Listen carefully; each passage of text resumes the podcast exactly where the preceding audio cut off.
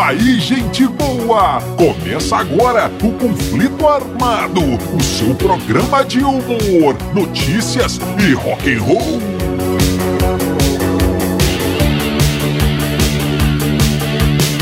E vamos para as manchetes de hoje. Não é coisa pra se implorar. Conheça a maior treta do punk rock. Não é coisa pra se implorar. Nirvana, futebol e pra A amizade de Fred Mercury e Lady Di. Quem foi o maior baterista de todos os tempos? Muito mais no conflito armado que começa agora. Eu sou Bob Macieira e aqui comigo no estúdio meu arquirrival e melhor amigo Crânio. Tudo bem, Crânio? Tudo bem, Bob? Saudações, caros ouvintes! Tamo junto no rock! Tamo junto no Rock Crânio e sem mais delongas, vamos ao nosso primeiro assunto.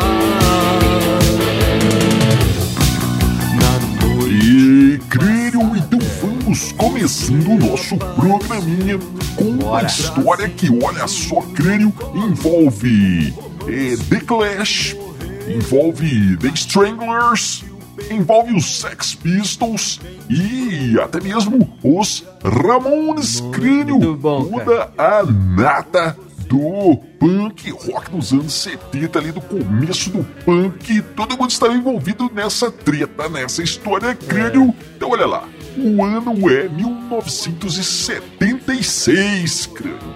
Os Ramones faziam uma turnê na Inglaterra. E, quem abria o show era exatamente os Stranglers, crânio uma banda muito louca do começo do começo do punk rock na Inglaterra. Os caras faziam um som muito louco, tinha até teclado, crânio, uma coisa que não era muito comum no punk. Os caras acabaram, inclusive, indo para outro, para outro, outra, outra seara do punk, da música ali, uma coisa mais new wave, influências até de jazz. Enfim, Sim. acabou que a banda não fez lá muito sucesso. Mas nesse momento os caras estavam então abrindo os shows do Ramones é, na Inglaterra. E nesse show específico, crânio, no, em Londres, todo mundo estava lá. Pessoal do The Clash, pessoal dos Sex Pistols, todo Sim. mundo ali vendo esses shows históricos, essa turnê histórica dos Ramones. crânio. É, Muito olha, bom. então, o que que acontece? É, o, o, Stranglers abrindo o show do Ramones acabaram de fazer o show e estavam descendo ali, todos, todos felizes, todos alegres, o show tinha sido legal, fizeram um show muito bom, estavam saindo do palco quando acontece uma coisa muito inusitada. E aí devemos contar o seguinte, crânio. O baixista do The Clash, nosso querido Paul Simonon, tinha nessa época um hábito um tanto quanto nojento, cara. É, o que, que ele gostava de fazer? Ele gostava, ele cuspia no chão, cara. Com, com, com muita frequência, creio. É, com uma certa constância. Ou seja, toda hora o cara estava dando aquela espectorada no chão. Estivesse onde estivesse, ele estava sempre cuspindo no chão, cara. Dizem, inclusive, que o apelido dele nessa época, o apelido de Paul Simonon nessa época era o Poça, creio. É, é onde ele parava e ficava uma poça de, de cuspe ali. É, então, tudo bem. Então, o que, que acontece? Voltando ao nosso show do Ramones e dos Stranglers. Os caras estavam saindo do palco quando foram passando perto ali do nosso amigo Paul Simonon. Sim. E ele deu aquela, aquela, aquela puxada lá no fundo do, do, do âmago punk dele, cara, não é? Deu aquela, aquela puxada e aquela espectorada e aquela cuspida ali no chão. E simplesmente, creio, caiu perto ali, caiu no pé do também baixista do Stranglers. J.J. Burnell. Que nojo. É. o Simonon cuspiu no pé o J.J. Burnell, que ficou muito feliz com aquela história e disse: Ô, oh, meu amigo, você cuspiu no meu pé, cara, que legal. Então, olha aqui. Vou quebrar a sua cara, cara!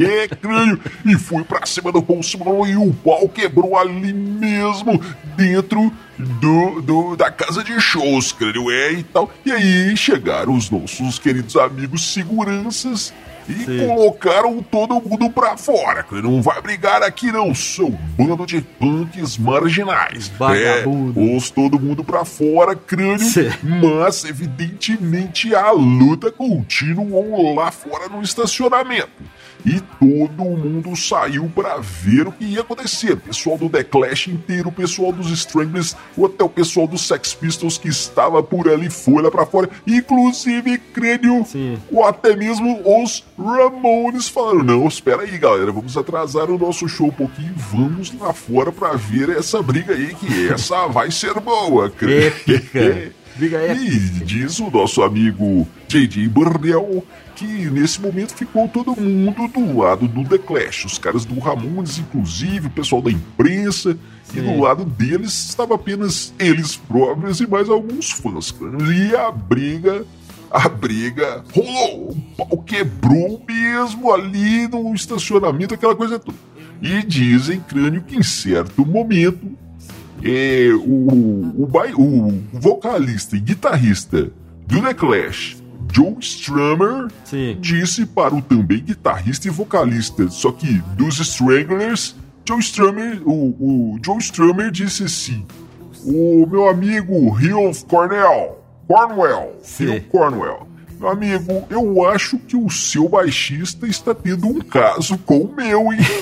amor punk, boy. É, o amor É. o crânio. É assim. Então, então DJ Burnell acabou dizendo que essa confusão toda acabou atrapalhando a carreira deles. Todo mundo, como eu disse, ficou do lado do, do The Clash, não só na briga, mas também no, no porvir ali da, da, do todo o movimento punk que estava começando. Uhum. Pois é, uma briga atrapalhou a carreira da banda. Pois é, Bob. Agora, sobre o hábito nojento aí do, Sim. do Simon, eu acho que é nojento, cara, cara para as pessoas normais, né? Hum. Mas para um punk devia ser até bem legal. O pessoal achava bacana, cara. Eu possa. Cuspidor. Pode Ô, ser. Bob, e agora é o seguinte: a gente não tem detalhes dessa briga, né? A gente não sabe quem venceu, quem perdeu. Ninguém falou sobre isso. Aliás, uhum. o único que falou sobre isso foi o J.J. Burnell. Paul Simonon nunca comentou essa história. Por isso mesmo eu acho que, que o Paul Simon perdeu a, a batalha, cara. Porque, porque aquela história, né? Quem, quem bate vai lembrar. Aliás, não, né, cara? Segundo sim. o Pato Fu, as brigas que perdi, esta sim eu nunca esqueci. É, nunca aí. esqueceu, mas nunca comentou também aí no caso o, o Paul. Acho que ele sim. perdeu essa. Além dele nunca ter comentado, o outro indicativo que, que me mostra aí que ele perdeu é o seguinte, cara, que ele apanhou. É o seguinte, o J.J. Burnell era faixa preta em karatê. é, o Cima não tinha poucas chances ali, viu, Bob? Agora, outra coisa aqui, se fosse hoje, cara, quando, quando a gente aproveita tudo, né, todo, qualquer historinha vira vira marketing, vira camiseta, vira é, caneca, né? Tudo o pessoal sim, quer capitalizar sim. em cima. Essa história ficou escondida aí tanto tempo. Se fosse hoje, eu aposto que no mínimo ia ser lançado um jogo de videogame, cara. O Street Fighter Punk Rock Edition.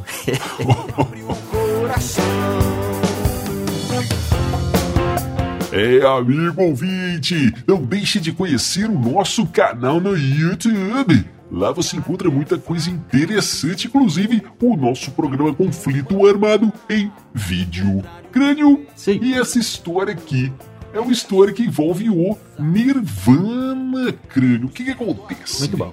O nosso amigo David McLean que estava lançando um filme. Um filme que, inclusive, parece ser muito legal, incrível. Em 2019, isso. O filme chama-se Skimmers. É, o filme conta sobre uma galera muito louca lá nos anos 70. Sim. né? E o, o, o filme envolve futebol e rock and roll. Olha aí. Então, o, o cara estava dando uma entrevista e, pergu- e queria, tinha que falar sobre o filme e sobre o rock and roll e sobre futebol. E esse cara aí, o Dave McLean, é, era, era foi promoter de, de shows, cara. promoveu esse, é, promoveu é, shows. Então ele, ele, entre esses shows, ele andou um tempo com a galera do Nirvana, cara. Então para como para juntar essas histórias aí, rock and roll com com Futebol. com futebol. Ele, ele então contou uma história que era o seguinte: eles estavam promovendo um show certa vez e num hotel eles encontraram os caras do Nirvana, ele, né, encontraram com um pessoal que era é, stripper, claro. Olha aí. Strippers masculinos, e aqueles com gravatinha, borboleta e tudo, hein? Sim. Olha aí. E sabe-se lá por que o cara não soube contar a história direito. Porque, obviamente, naquela época ali rolavam muitas substâncias ilícitas. Certo. Mas, final da história foi que os caras chamaram, os caras do Nirvana chamaram o empresário do Nirvana, para ser mais ex- exato, chamou os strippers para uma partida de futebol. Imagina isso! Kurt Cobain batendo uma bolinha. E diz o nosso amigo Dave McLean que o Nirvana, o Kurt Cobain, não fez feio, não. Jogou muito bem. O Dave Grohl é que estava meio paradão lá, devia estar numa ressaca danada. É, só podia. Inclusive, ele contou também nessa história que eh, todo mundo diz, todo mundo acha que Dave Grohl é um cara muito legal, é um cara divertido, um cara alegre. E ele diz que é mesmo, mas Kurt Cobain também era um cara muito divertido, cara, era um cara bom de se conviver. Ele contou uma história muito louca, creio, que Kurt Cobain mandou colocar no ônibus da turnê Sim. aqueles, um daqueles globos de espelhos, crânio. E entre uma cidade e outra, na viagem ali, Kurt Cobain ficava dançando discoteque, crânio. e que a banda, a banda preferida dele era, olha só, veja isso, o ABBA, crânio. Ah, é, diz claro. que, que Dancing Queen rolava uma vez, depois mais uma vez, uma atrás da outra. Kurt Cobain, fã do ABBA, fã de Dancing Queen, Ô, que Bo- é isso? Bob, eu não vejo problema nenhum nisso, cara. Todo É. mundo que entende das coisas é fã de aba, cara. Sim, tô sabendo. Não me surpreende o, o Kurt Cobain ser fã de, de aba de maneira alguma. Agora, Kurt Cobain jogando futebol, cara, essa aí é inacreditável. Olha, Fica imaginando aqui.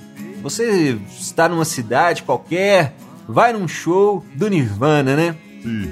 Você está no- vai, vai num show do Nirvana numa outra cidade e, e beleza, no outro dia você acorda naquele ressacão depois de ter passado aquela noite louca, show do Nirvana. Na época, né, cara, começo dos anos 90, rolava de tudo. É, você volta pro hotel, vai, vai dar aquela apagada, né? No outro dia você acorda assim, a cabeça daquele tamanho, doendo, tudo estranho. Você olha que mundo é esse? Tô no mesmo planeta, aquela ressaca. Aí você abre a janela do quarto e lá no campinho de futebol society, no, no, no fundo do hotel, tá os caras do Nirvana batendo uma bolinha com um bando de strippers. O que você faz, Bob? Volta pra cama porque o efeito ainda não acabou.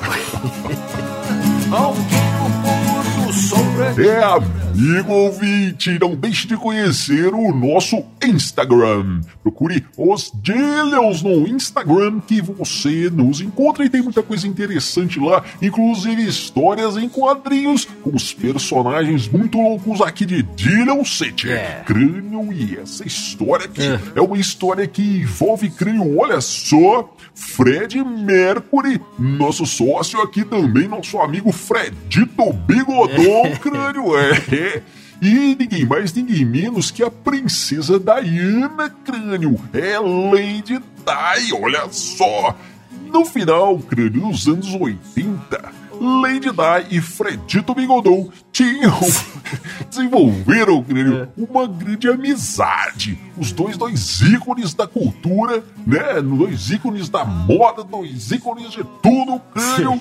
Eles, eles eram muito amigos, eles eram inclusive confidentes, crânio, amigos íntimos. Apesar de que o Fredito devia ser uma má influência para Lady Di, a futura é. rainha da Inglaterra, hein, crânio? Mas enfim, certa noite, Lady Di, Fred Mercury, olha só, crânio, Lady Di, Fred, Fred Mercury e mais um casal de amigos resolveram ir para a balada, crânio. Vamos sair hoje, nós vamos botar para quebrar nessa Londres aqui, hein? E alguém, provavelmente Fredito Bigodão, disse: Cara, eu já sei, vamos sair e nós vamos no, no, bar. No bar, sei lá como é que chamava o bar, Sim. crânio, mas era um bar. Olha aí, um bar aí. gay, crânio, é, no submundo ali de Londres. Sim. Tinha um bar muito legal lá. E aí, o bar gay, aquela coisa toda, é Royal Vauxhall Tavern. É, eu li aqui, crânio. Royal Vauxhall Tavern, no sul Sim. de Londres, sabe onde é, né, crânio? Não, não, não, não sei não. Crânio, então tá, o Fredito disse, vamos pra lá, vamos pra lá. Mas o que acontece, Crânio? Era simplesmente impossível Lady Di ir em qualquer lugar e não ser reconhecida. Onde ela fosse, estaria cheio de paparazzis. Inclusive, isso aí deu uma zica danada mais pra frente, mas essa é uma outra história. Crânio, Lady Di não podia nem mesmo ir na padaria sem ser é, fotografada. Mas Fredito disse: Eu não quero nem saber, eu quero ir no Vauxhall de Londres, lá do meu, meus amigos estão lá, nós vamos de qualquer jeito. Mas como é que faz, como é que não faz? Da Lady Di vai ser reconhecida. Já ima- imagina, crânio, a princesa de Gales é, no bar gay. E nos anos, final dos anos 80, isso ia dar uma confusão tremenda. Sem Então, o que, que os caras fizeram? Falaram assim: vamos disfarçar a Lady Di. E colocaram uma roupa nela lá e mais uma, uma blusa, uma jaqueta, uma calça, um sapato, e põe daqui, põe ali, põe um bigode e aquela coisa toda. Enfim, crânio. Dizem que a Lady Di ficou um modelo gay masculino vestido bastante extravagantemente.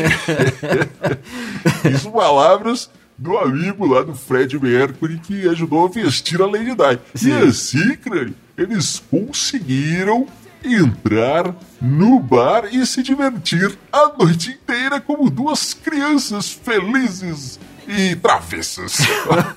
Ô Bob, eu fico imaginando é o seguinte, cara. A galera que tava nesse bar nesse dia, né? Fico imaginando um cara que chega e fala: Olha ali, velho, é o Fred Mercury. Ah, não, eu preciso tirar uma foto com ele. Aí chega lá e olha assim e fala com o cara: Ô, ô, meu amigo modelo gay masculino vestido bastante extravagantemente. Você pode. Você vai tirar uma foto aqui pra mim, cara, eu com o Fred Mercury e tal. Tiraram a foto ali, né, Bob? Anos depois ele lê essa matéria aí, ouve o conflito armado e fica sabendo que, que, era, o- que era a Lady Di, cara. E aí conta pros amigos, né? Olha aqui, cara, essa foto minha aqui com o Fred Mercury lá nos anos 80, tá vendo e tal. Os amigos dele, os filhos, os netos, né? Não, avô, bacana, hein? Legal. Aí o cara conta, e o pior você não sabe. Quem tirou essa foto foi a Lady Di. Aí o netinho vai virar e falar assim: Ah, vô, aí você tá forçando a amizade também, né?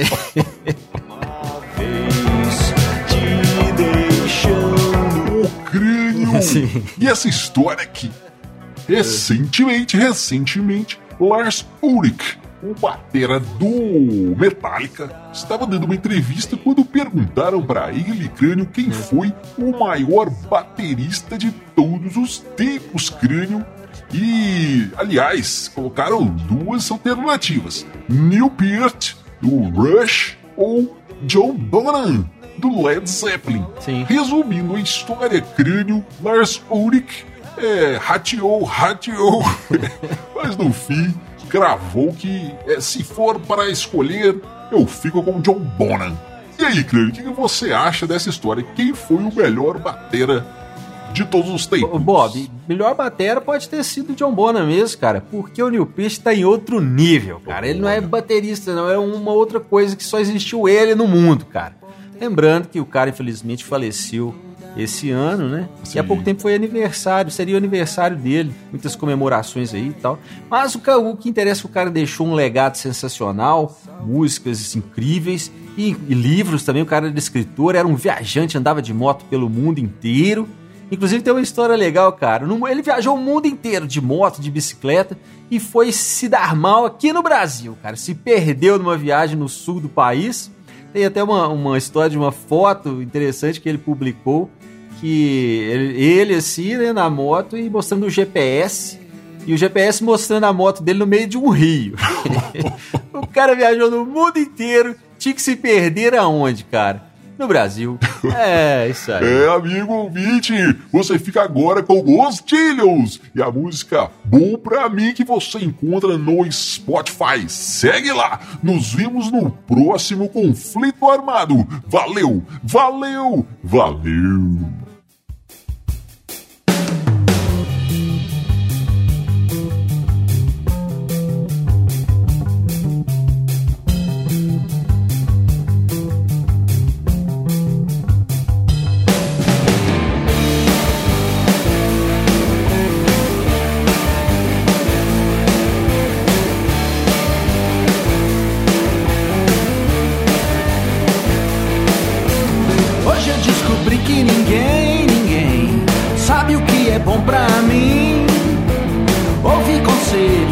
Segui ideias, rezei pro Senhor do bom fim.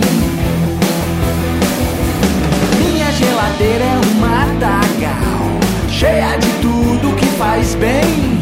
Mas minha cabeça continua lotada de tudo aquilo que não convém. E com essa vontade clichê de beijar você e fugir pelo mundo.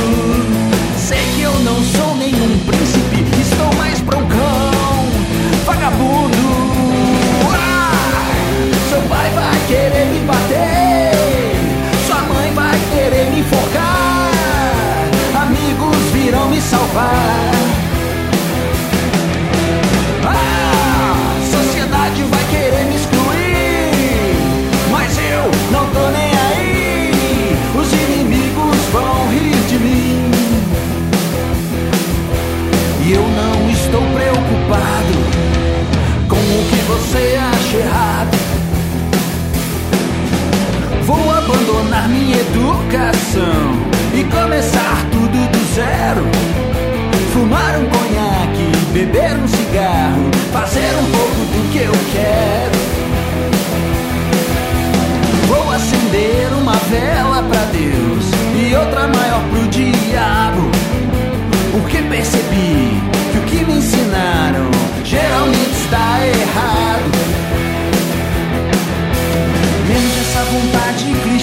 Beijar você